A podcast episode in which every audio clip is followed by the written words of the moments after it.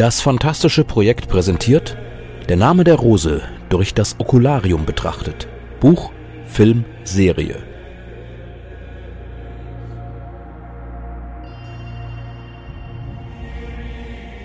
Epilog Teil 2 Worin noch ein paar Gedanken nachgeliefert werden, die es vielleicht würdig sind, dass sie gedacht werden.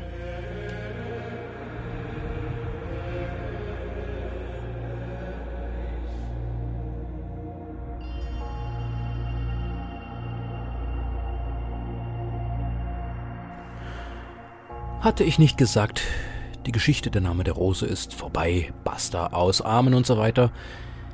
Ja, richtig, das hatte ich. Seither ist ein bisschen Zeit vergangen. Und während ich Planungen für die Zukunft vom fantastischen Projekt machte, kamen mir gleichzeitig noch ein paar Gedanken, die ich nachverfolgte und mir Notizen machte. Irgendwann nahmen die Notizen ein paar Seiten ein.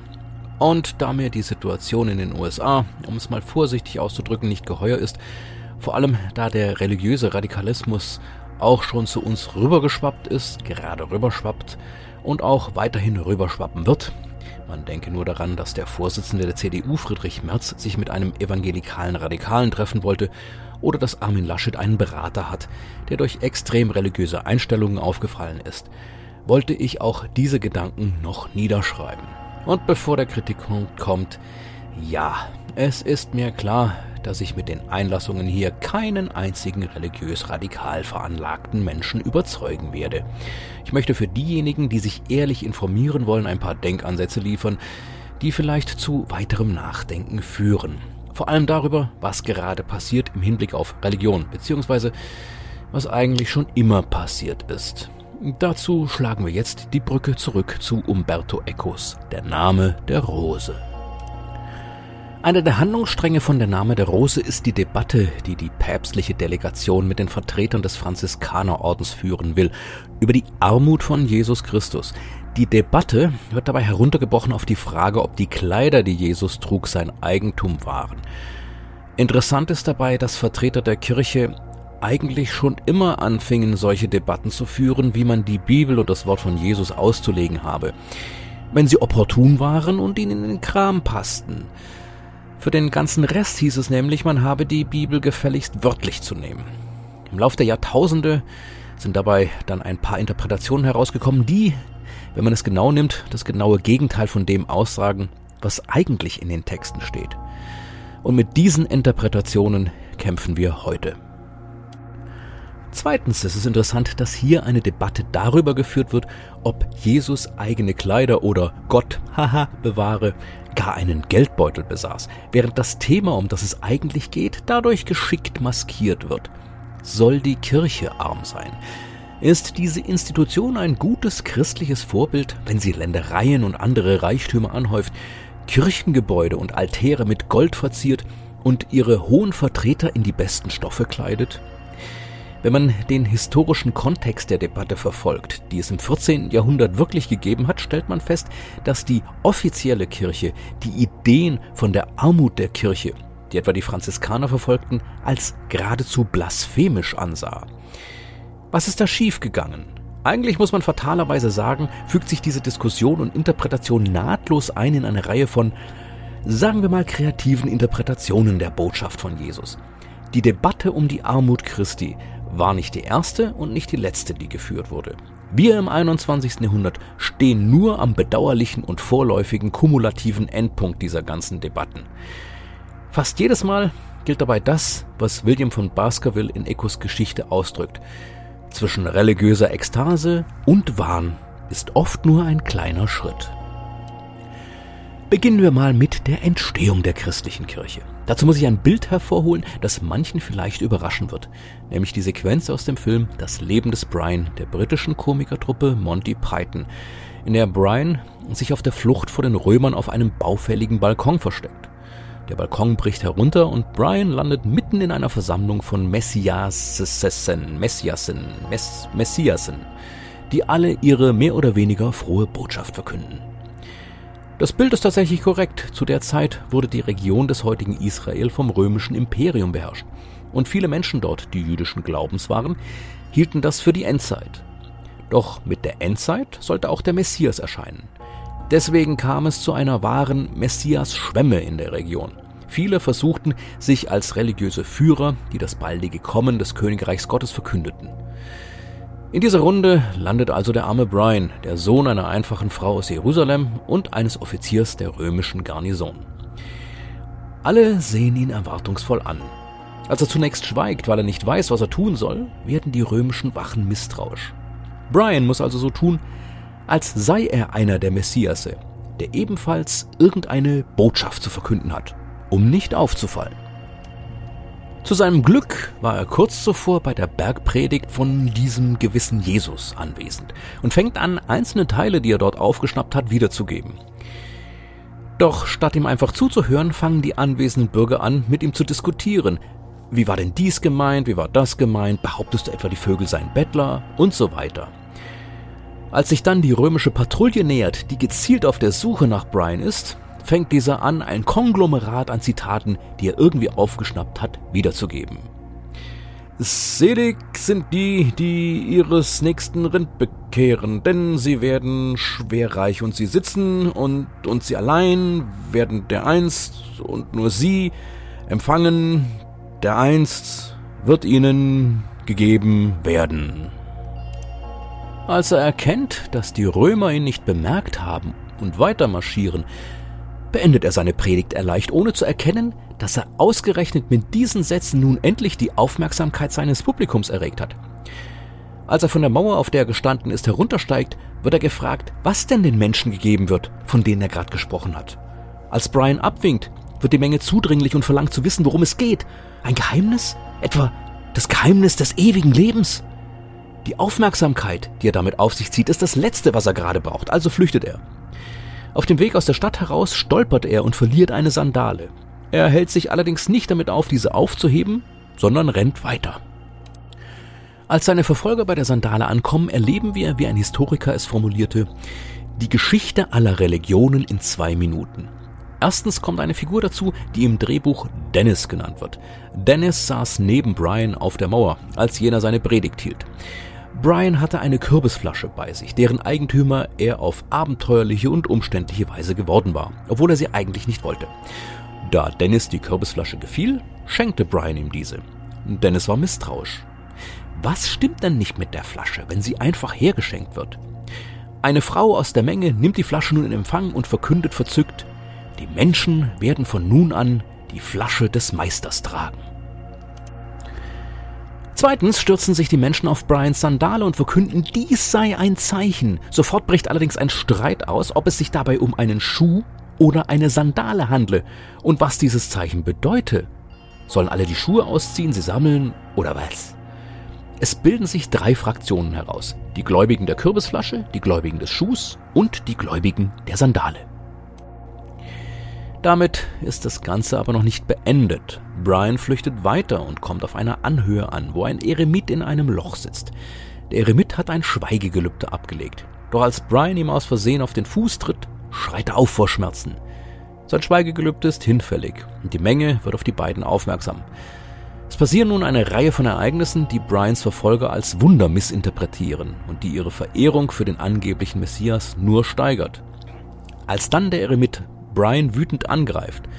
Wegen des Schweigegelübdes und ein paar anderen Dingen wird er als Ketzer bezeichnet, von der aufgebrachten Menge davongetragen. Was mit ihm passiert, sehen wir nicht. Aber da alle laut rufen, dass der Ketzer getötet werden muss, können wir uns das vorstellen. Wir sehen in dieser Sequenz also ein paar Merkmale, die wir auch bei der christlichen Religion erkennen können, zusammengerafft auf ein paar Minuten. Erstens, die simplen Botschaften am Anfang werden von der Menge auseinandergenommen und diskutiert. Zweitens, die eher vagen bis chaotischen Botschaften am Ende erhalten besondere Aufmerksamkeit, da hier jeder rein projizieren kann, was er oder sie will. Drittens, die kryptischen Botschaften führen zu einer Verklärung des Meisters. Viertens, alltägliche Handlungen und Gegenstände, Flasche, Schuh, werden mit symbolischer Bedeutung aufgeladen. Fünftens, Sektenbildung, da sich nicht alle Anhänger auf eine Interpretation einigen können. Sechstens. Der Sektenbildung zum Trotz. Wer den vermeintlich wahren Messias nicht anerkennt, ist ein Ketzer und wird getötet.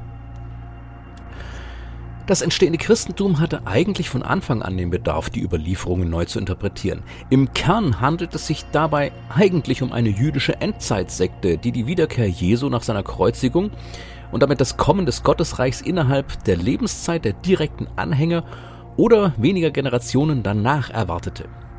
An dieser Stelle muss ich an eine alte Religionslehrerin von mir denken, die uns Kindern damals das Judentum erklären wollte indem sie auf die Erweiterung des Liedes Advent, Advent, ein Lichtlein brennt einging.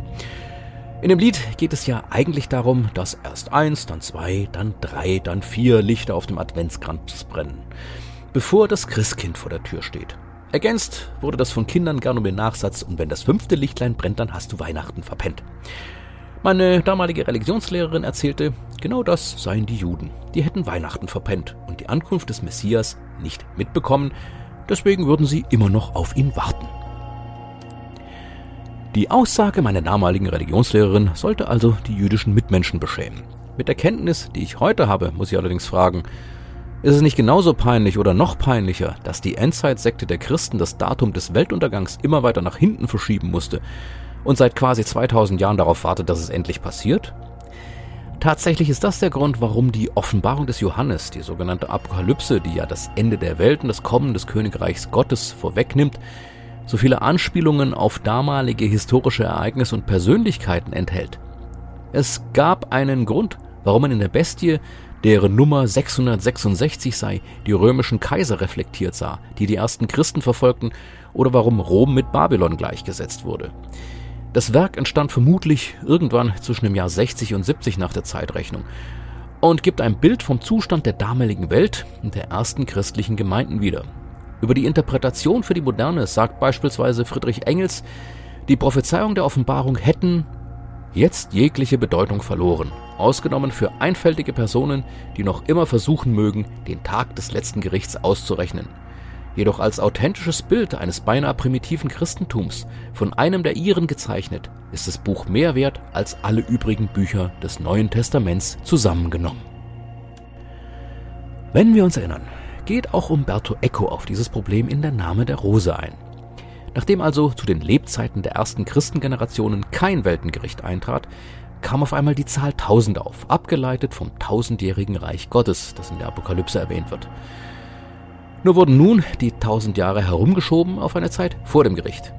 Wahlweise sollte die Endzeit also tausend Jahre nach der Geburt Jesu, tausend Jahre nach seiner Auferstehung, also ungefähr im Jahr 1033, oder, wie Jorge von Burgos meint, tausend Jahre nach dem ersten kirchlichen Konzil von Nizaea, abgehalten im Jahr 325, was die Ereignisse von der Name der Rose wirklich in die Nähe eines sogenannten apokalyptischen Datums rücken würde, stattfinden. Als das Jahr 2000 nach der Zeitrechnung sich näherte, kamen solche Gedanken nochmal besonders in fundamentalistischen Kirchen auf. Aber wie wir festgestellt haben, wurde das Ende wieder einmal vertagt.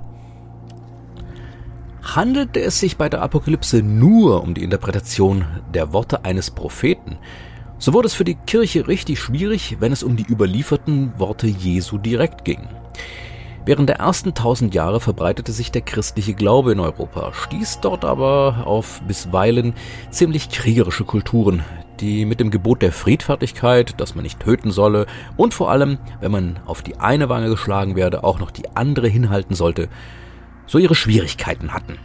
Jesus hat in der Bergpredigt sehr eindeutig klargemacht, dass das simple Gebot Du sollst nicht töten nicht weit genug ging. Auch wenn man Zorn gegen jemanden oder mordlüsterne Gedanken hegte, hatte man bereits gesündigt.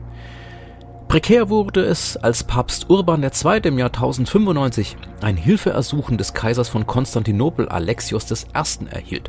Alexios wollte militärische Unterstützung gegen die Seldschuken haben, die in sein Gebiet eindrangen. Urban sah das als Chance, das im Jahr 637 von den Arabern eingenommene Jerusalem zurückzuerobern.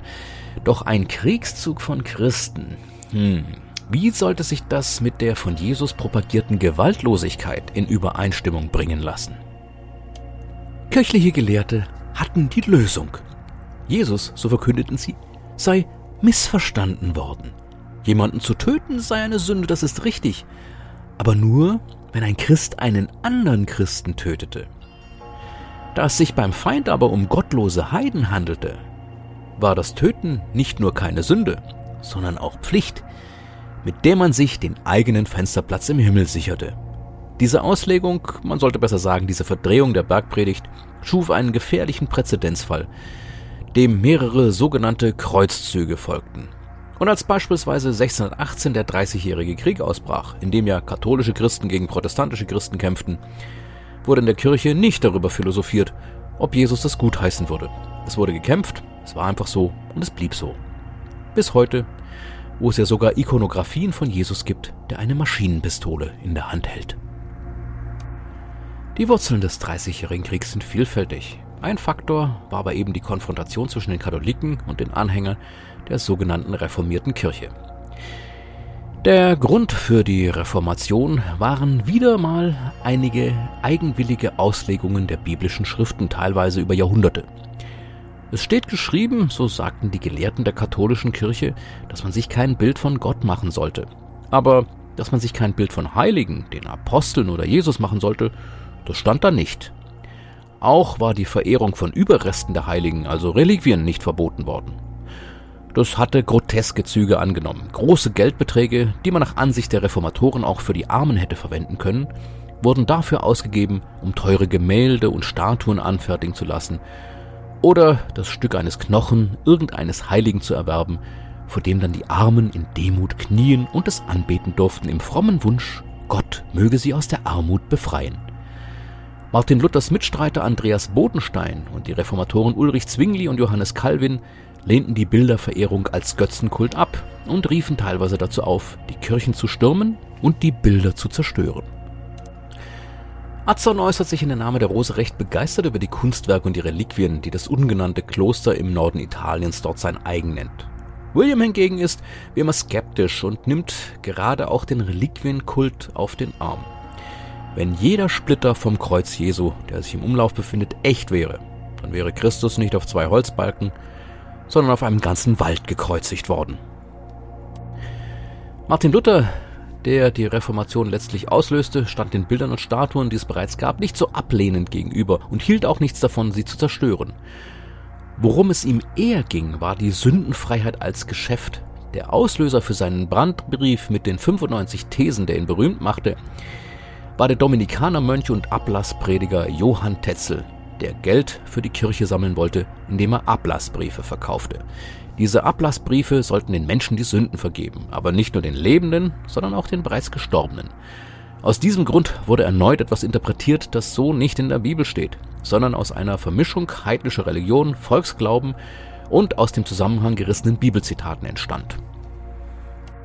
Über den Tod der Sterblichen sagt die Bibel nämlich grob zusammengefasst Folgendes. Wenn ein Mensch stirbt, geht er in einen langen Schlaf. Erst am Ende aller Zeiten, wenn das Weltengericht kommt, werden die Gestorbenen wieder auferstehen und gerichtet werden. Alle Unrechten werden dann zusammen mit dem Antichristen in einen Schwefelsee geworfen und vernichtet.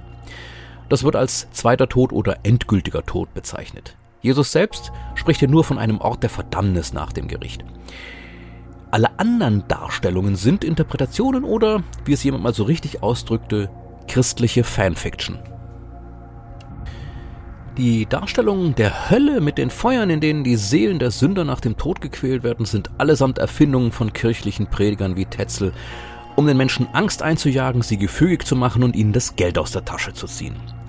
Das ist ja der Grund, warum Jorche von Burgos in der Name der Rose so gegen ein Buch ist, welches das Lachen propagiert. Lachen tötet die Furcht. Und wer keine Angst vor dem Teufel hat, der braucht keinen Gott mehr. Überhaupt der Teufel.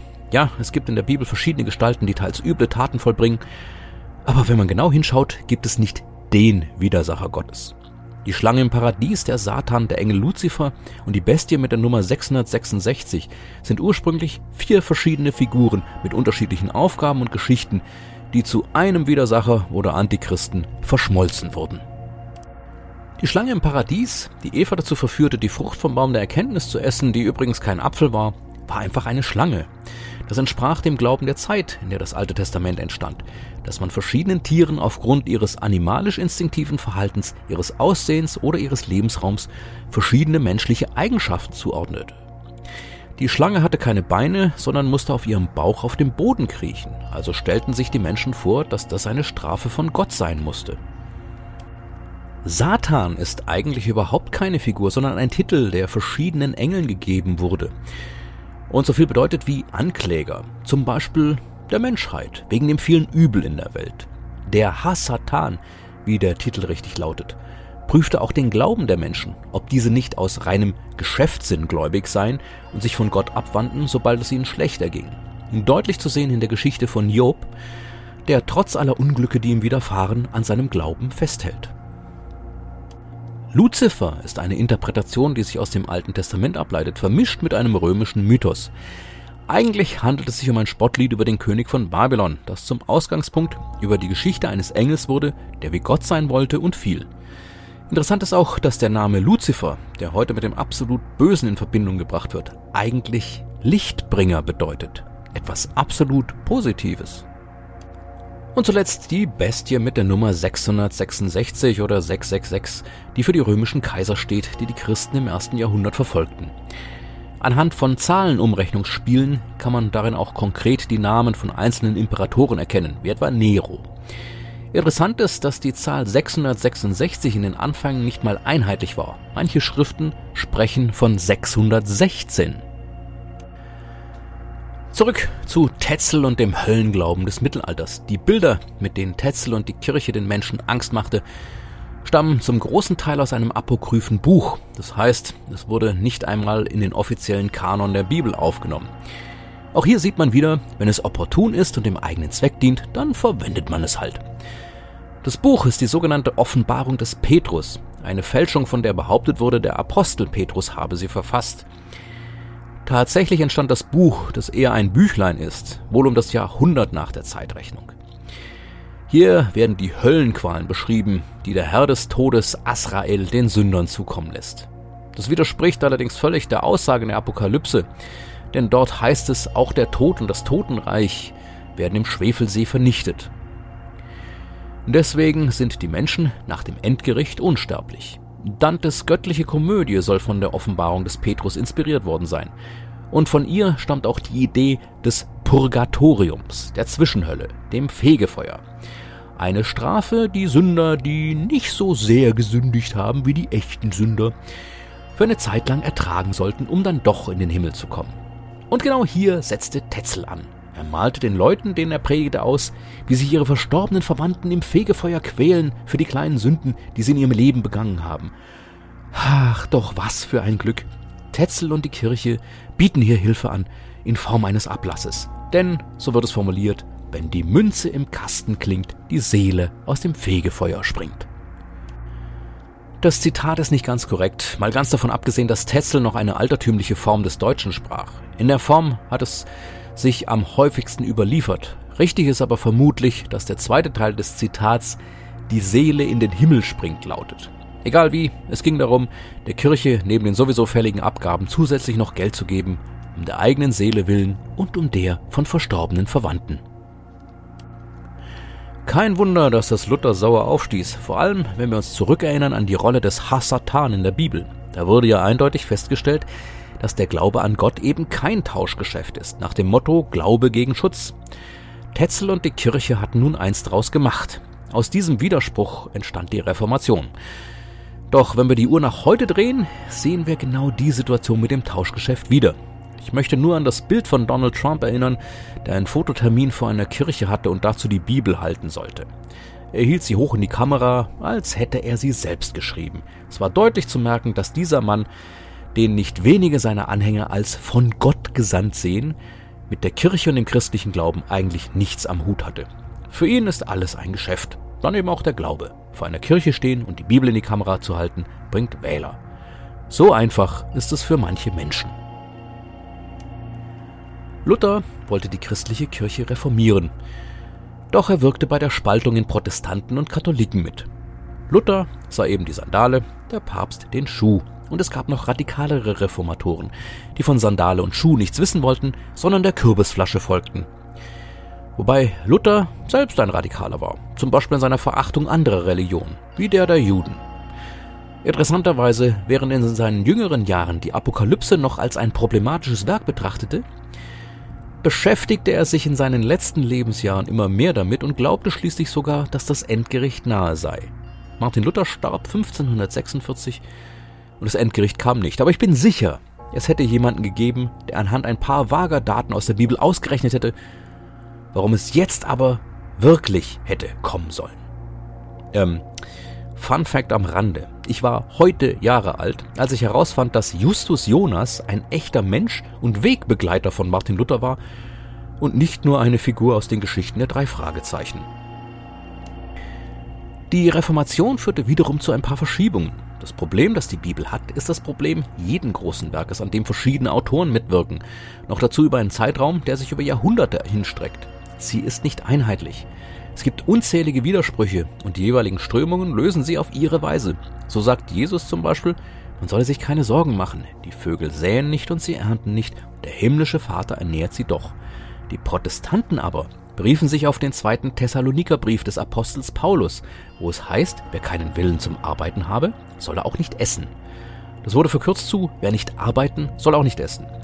Und wird heute noch als Argument gegen den sogenannten Wohlfahrtsstaat und die Sozialhilfe verwendet. Die Strömungen, die lieber der Kürbisflasche folgten, wollten besonders rein sein und trugen diesen Geist dann in die sogenannte Neue Welt nach Amerika. In der Folge gingen die protestantische Ethik und der Geist des Kapitalismus eine Verbindung ein. Und damit sind wir wieder beim Kernelement von der Name der Rose. Gleichzeitig auch beim Widerspruch und einem Problem, das die Menschen bis heute belastet. Das Thema in der Konferenz in der Name der Rose ist die Armut. Nun wurde ja schon der besondere Wert in der neuen Ethik darauf gelegt, dass wer nicht arbeite, auch nicht essen solle und keinen Anspruch darauf habe, dass andere ihm helfen. Es wurde allerdings noch ein Umkehrschluss getätigt, der im völligen Widerspruch zu den Lehren Jesu steht. Aber wie immer, sagten die Interpretierer, man habe Jesus da missverstanden mit den Sachen über den Reichtum. Jesus wollte nicht sagen, dass Reichtum anzuhäufen per se schlecht sei. Reichtum anzuhäufen sei nur dann schlecht, wenn man sich auf dem Reichtum ausruhe und nichts mehr mache. Bei manchen Millionären und Milliardären, bei denen man sich so denkt, jetzt genieß doch deinen Reichtum und hör auf mit deinen abstrusen Ideen, die du nur deswegen umsetzen kannst, weil du stinkend reich bist, die Gesellschaft in Aufruhr zu versetzen oder gar zu schädigen, ist diese Einstellung sicherlich der Grund, warum sie sich wieder und wieder gesellschaftlich nach vorne spielen. Manche sind aber eben nur trunken von der Macht, die ihnen das Geld gibt. Wer ist wer? Wer kann das schon beurteilen?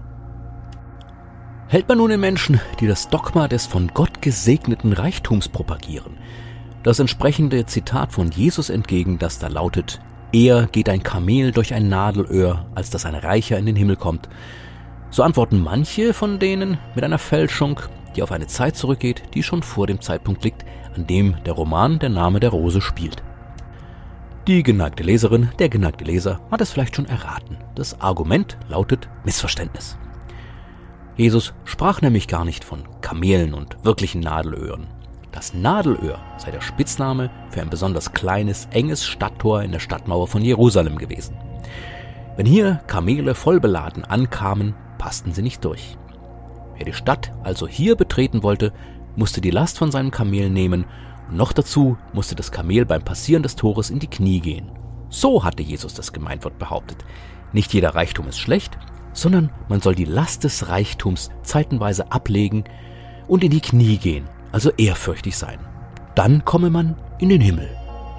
Ja, für christliche Reiche und Superreich ist das sicherlich eine schöne Geschichte und beruhigend für das eigene Gewissen. Puh, da haben die Elon Musks und Bill Gates dieser Welt aber nochmal Glück gehabt. Also, alles in Ordnung oder was? Nein, nicht ganz. Ja, es wäre eine schöne Geschichte, wenn sie denn stimmen würde. Tatsächlich stammt die Behauptung, das Nadelöhr sei ein historisches Stadttor in Jerusalem gewesen, aus dem 10. Jahrhundert. Davor gibt es keine einzige Quelle, die belegt, dass irgendjemand, vor allem auch zu Lebzeiten Jesu, an ein solches Tor hätte denken können, wenn das Wort Nadelöhr gebraucht wurde. Und so, wie der Satz in der Bibel steht, hätte Jesus davon ausgehen müssen, dass jeder seiner Zuhörer die Anspielung versteht, ohne weitere Erklärung. Ansonsten hätte er eher ein Gleichnis benutzt. Es geht also wortwörtlich darum, was da steht. Ein Kamel passt nicht durch ein Nadelöhr, genauso wenig wie ein Reicher in den Himmel kommt. Alles sehr chaotisch und widersprüchlich. Aber das Leben ist chaotisch und widersprüchlich. Man muss auch bedenken, dass zu den Zeiten, da diese Werke formuliert wurden, das Leben sehr viel einfacher war. Das ist es nicht mehr. Um die Zeitenwende wusste niemand etwas davon, dass es über dem großen Meer noch einen Kontinent gab, wo ebenfalls Menschen wohnten. Heute gibt es auf diesem Kontinent ein Land, das direkt oder indirekt Einfluss auf die ganze Welt ausübt. So ändern sich die Zeiten und die einfachen Regeln, die damals möglich waren, müssen durch Regeln abgelöst werden, die der Komplexität des Lebens auf der Erde im 21. Jahrhundert gerecht werden. Und das nicht, indem man Autorität beansprucht, weil man sich auf ein altes Buch beruft, sondern mit demokratischen Mitteln. Religion möchte immer Sicherheit geben. Mach dies und du kommst in den Himmel. Mach dies nicht, sonst kommst du in die Hölle. Aber Leben in einer demokratischen Gesellschaft heißt, Unsicherheit auch mal aushalten zu können. Deutlich sieht man das an den Republikanern in den USA, die immer noch nicht akzeptieren, dass Trump die Wahl verloren hat. Schon jetzt arbeiten sie an dem Mythos, dass die nächste Wahl, gesetzt den Fall, Trump nimmt teil und verliert erneut, manipuliert sein wird. Wie im Mittelalter wird auf die Anwesenheit einer bösen Macht hingewiesen, die die guten Republikaner bekämpfen will. Übrigens eine ähnliche Argumentation benutzt auch der Patriarch der russisch-orthodoxen Kirche Kyrill I., um den Angriffskrieg auf die Ukraine zu rechtfertigen. Ein Angriffskrieg, der so gar nicht zur von Jesus gepredigten Friedfertigkeit passt. Wieder geht es gegen die Mächte des Bösen, was alles rechtfertigt. Doch, wie sagt William von Baskerville so richtig, der einzige Beleg, der für die Anwesenheit des Teufels spricht, ist jedermanns dringender Wunsch ihn am Werk zu sehen. Der französische Historiker Alexis de Tocqueville äußerte sich nach einer Reise in die USA begeistert davon, wie dort die Demokratie und die persönliche Freiheit, der Individualismus ermöglicht wird. Doch auch er grenzte den Individualismus vom Egoismus ab, und letzteres ist es, was wir in den USA gerade vermehrt sehen. Das Argument, das alle anderen Argumente niedermacht, lautet mal wieder, ich habe die richtige Religion, du nicht. Insofern haben wir wirklich eine Situation wie in der Name der Rose, die man geradezu sinnbildlich sehen kann. Die Franziskaner und die Benediktiner stehen sich unversöhnlich gegenüber und diskutieren. Von dem Ausgang des Disputs hängt sehr viel ab, obwohl die meisten Menschen, die davon beeinträchtigt sein werden, weder daran beteiligt sind, noch eventuell überhaupt davon wissen. Letzten Endes geht es nicht darum, eine wirkliche Diskussion zu führen, sondern um Dogmen zu verteidigen. Einen Inquisitor gibt es in Form des Supreme Court, der ebenfalls einem Dogma folgt, das der einen Seite entspricht. Es gibt komplexe Probleme, in der Abtei ist das die Mordserie, auf die einfache Lösungen gesucht und vermeintlich gefunden werden. Und wenn wir nicht aufpassen, dann wird dieser Dogmatismus wie in der Name der Rose dafür sorgen, dass am Ende die Welt in Flammen steht. Interessant. So viele Gedanken. Und das alles wegen eines Buchs. Im wirklichen Sinn und im Übertragenen.